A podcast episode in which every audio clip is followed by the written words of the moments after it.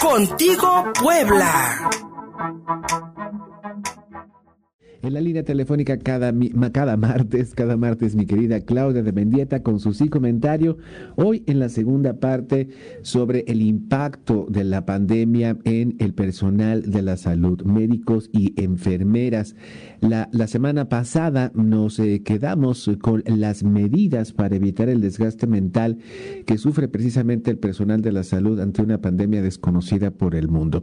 Claudia de Mendieta, te escuchamos con atención. Buen día. Hola Luis, buenos días. Buenos días al auditorio. Un saludarlos como cada martes. Y bueno, como que eh, un poco retomando lo que hablábamos la semana pasada, decíamos que pues el personal de salud está bastante agotado y que creo que es muy importante que ellos eh, cuiden su salud mental y también obviamente la población eh, podamos contribuir a ayudar a que estén menos agotados, ¿no? En la medida en la que no nos cuidemos, me parece que es un, una, una, situación bilateral, pues ellos están agotados, los sistemas de salud se están saturando y la población está sin cuidarse lo suficiente, ¿no? ese es un tema que me gustaría abordar la próxima semana, Luis, como el asunto de las fiestas navideñas y la importancia de, de, extremar precauciones, porque bueno, si no ya imagínate cómo estaremos o febrero. Pero bien, eh, regresando al tema médicos y a su, su agotamiento, ¿no? creo que es importante eh, resumir un poquito lo que decíamos la semana pasada de las, las, largas jornadas. ¿no? Se supone que trabajan 12 por 24, se supone que eso es como lo común, pero ahora lo que se está viendo es que pueden estar trabajando 16, 18 horas, o en algunas ocasiones cuando hay que cubrir a compañeros puede aumentar esa jornada pero además, como decíamos, en situaciones de alto riesgo, ¿no? Donde tienen temor a contagiarse, temor a contagiar a sus familias, eh, y bueno, todo el, además el desgaste emocional importante que provoca ver a otras personas morir, por ejemplo, ¿no? O en situaciones eh, de riesgo a morir. Entonces, eh, eso les implica pues una serie de emociones, ¿no? Puede haber apatía, desmotivación, agotamiento mental, ¿no? Una mayor dificultad para concentrarse en lo que están haciendo.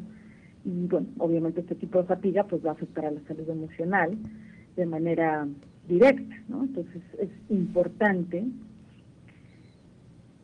entender si es, si, o identificar más bien, si estoy eh, fatigado ya por esta pandemia como personal de, salud. Entonces, si empiezo a tener eh, desmotivación, apatía, eh, dificultad para conectarme con lo que le pasa a los demás y me sorprende porque no suelo ser así, por ejemplo, y además eso ya me está causando cambios en mi estilo de vida relacionados con ese, ese cansancio, justo la ansiedad, como decía hace un rato, el miedo a contagiarse, ¿no?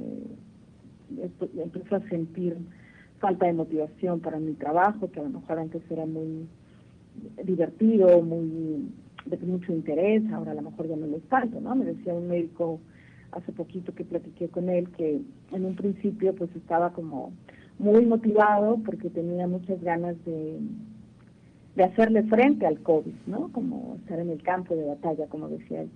Y pues con los meses se ha vuelto eso algo pues ya no grato, muy cansado y con una especie de desmotivación diaria para poder levantarse y volver a enfrentarse a lo mismo. ¿no? Entonces, bueno, este programa lo, lo quiero enfocar a los consejos para evitar esta fatiga.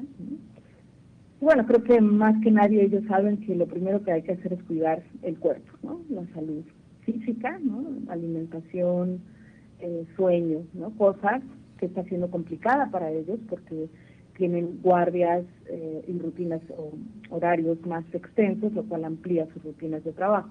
Pero en la medida de lo posible es muy importante que mantengan las horas de sueño o los días de descanso lo más saludables posibles, ¿no? Dormir ocho horas de corrido y tratar de descansar realmente profundamente. A lo mejor ayudaría a hacer ejercicios de relajación que favorezcan esto y bueno, en algunos casos eh, tal vez eh, tomar eh, melatonina que ayuda a la producción del sueño.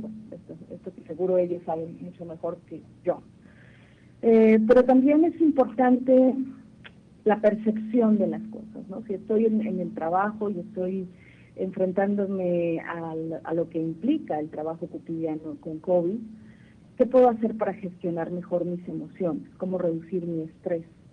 Entonces es muy importante también como tratar de hacer una distancia emocional adecuada, ¿no? estoy ahí, pero si, noto que me estoy empezando a abrumar emocionalmente, me estoy empezando a agobiar por lo que estoy viviendo, es importante tomarse unos minutos de descanso, respirar y pensar de manera racional. ¿no? Esto es cuando tendemos a interpretar las cosas de una manera más negativa, digamos, o como con mayor con mayores tintes negativos, tendemos a tener un filtro negativo, ante la redundancia, y entonces empiezo a sentirme más abrumado de lo que estaría.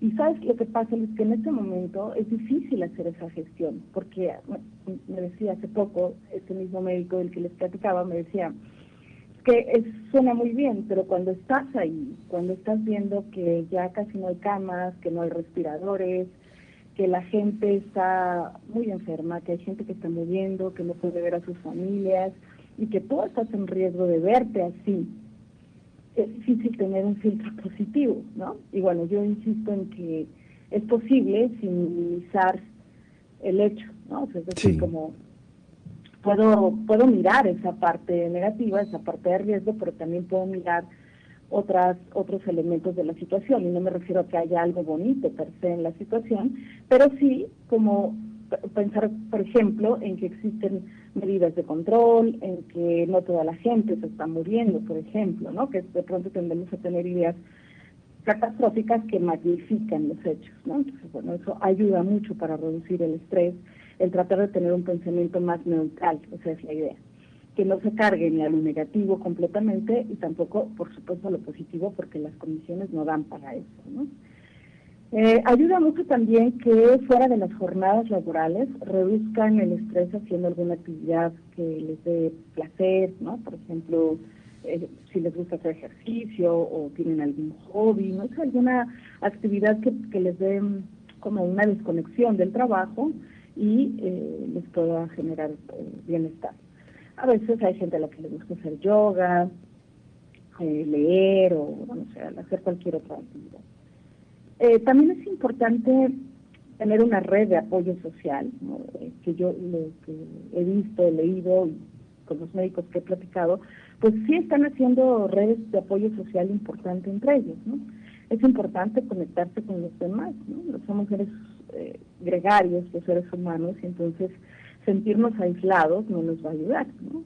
Puede aumentar el estrés, los sentimientos de desesperanza y por lo tanto el agotamiento físico y mental es importante como las redes de apoyo social con colegas, pero también las redes de apoyo social con amigos o con familiares que les permitan sentirse en sintonía emocional con otras personas. otra cosa muy importante es aceptar los sentimientos. De pronto nos queremos hacerlos fuertes y creemos que ser fuertes eh, implica no expresar emociones o no sentirlas o no, o no hacer caso de ellas. Y eso es completamente falso, ¿no? Si siento miedo, pues siento miedo. Si siento ansiedad, siento ansiedad. Si estoy sintiendo agobio, si estoy sintiendo tristeza, es importante identificar lo que siento, ponerlo en palabras y hablarlo, ¿no? Si no estoy teniendo apoyo psicológico, hablarlo con otras personas es de mucha, mucha utilidad porque ayuda a reorganizar los pensamientos. Hablar reorganiza los pensamientos. Freud decía que el habla cura y, me parece que cura porque justo nos permite mirar desde otra perspectiva lo que estamos pensando y en ese sentido reorganizamos lo mismo. Claro que si consideras que ya no estás pudiendo con esto, sí es importante tener ayuda profesional, como para que se puedan gestionar las emociones, podamos gestionar los pensamientos, la manera en la que estamos interpretando la realidad.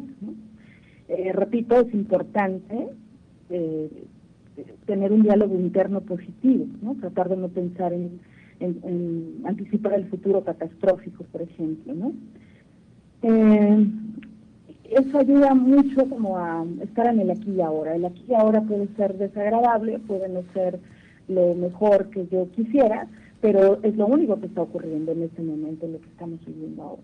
El futuro generalmente angustia, y si ese futuro, además estoy pensando, por ejemplo, me voy a contagiar, me voy a morir, la ciudad va a ser un caos, el país va a estar en caos, la gente se estará moviendo afuera de los hospitales, no sé, este tipo de cosas que, que si bien es cierto en algún grado pueden ser ciertas, también es cierto que no es eh, absolutista, ¿no? O sea, las cosas pueden tomar diferentes matices o diferentes rumbos y también creo que las soluciones se van aplicando, que la vida tiene soluciones, ¿no? Que siempre digo que lo único que no tiene solución es la muerte, ciertamente, y justo ahorita estamos en contacto con el miedo a que lleguemos a eso, pero no necesariamente es la única alternativa, ¿no? Siempre todos tenemos diversas alternativas ante una situación. ¿no? Mahatma Gandhi decía que en la vida hay dos días que no existen, ayer y mañana. Y, lo único que es real es el, momento presente. Entonces la angustia de pensar en el futuro puede hacer que se pierda la perspectiva, que se pierda la cierta tranquilidad que pudiera estar teniendo en un momento dado. Otra cosa que puede ayudar mucho es crear rutinas de vida, por ejemplo, eh, después del trabajo, reservar un momento, un tiempo para hacer algo antes de descansar, ¿no? algo agradable, algo placentero, constructivo, eh, no sé, hasta darse un baño caliente, y tomar un café, no sé, cosas que sean placenteras y que sean rutinarias puede ayudar también a reducir el índice de fatiga. Porque el, el gran peligro de esta fatiga es que una población de médicos fatigados, enfermeras fatigadas, pues obviamente va a tener menor capacidad de cuidar a otros si no se cuida a sí mismo. Y creo que también es una corresponsabilidad social el que podamos eh, contribuir al cuidado de nuestro personal de salud que está al frente del cuidado de la salud de cada uno de nosotros de una u otra manera. Eh, quiero recordar el, el teléfono de de atención para crisis emocionales, Adelante. situaciones de urgencia para médicos, enfermeras y personal de salud que tiene la Secretaría de Salud en marcha para dar apoyo. Eh, es el 800 953 1705. Si consideran que necesitan ayuda en un momento de crisis o un seguimiento más o menos breve pero pero seguimiento de lo que les está ocurriendo en este teléfono pueden ayudarlos. este programa que lanzó la Secretaría de Salud, eh, que permite evaluar el estado de salud mental y brindar la atención que se requiere. Mi querida Claudia de Mendieta, importantísimo lo que nos acabas de decir. De hecho, nos revelas mucho de lo que está sufriendo el personal de la salud, el personal en la primera línea del combate al COVID-19, como dice el gobierno federal, que por cierto, Hoy anuncia el plan de vacunación contra el COVID y en la primera etapa, por supuesto, están médicos y enfermeras que están combatiendo al coronavirus a partir de este mes de diciembre.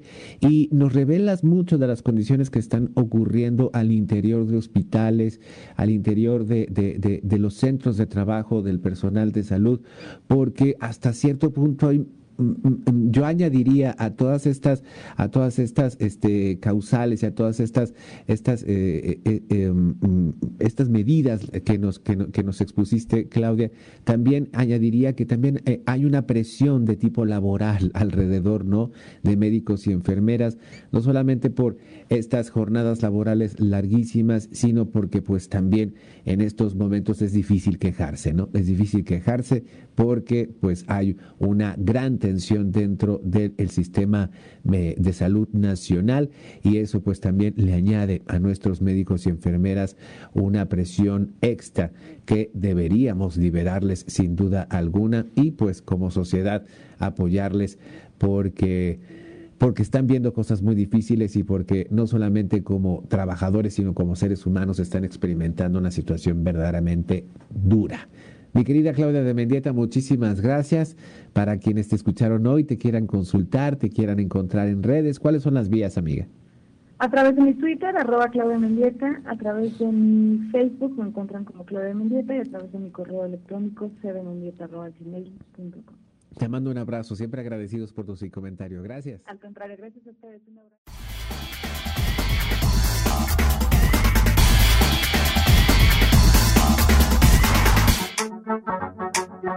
Contigo Puebla.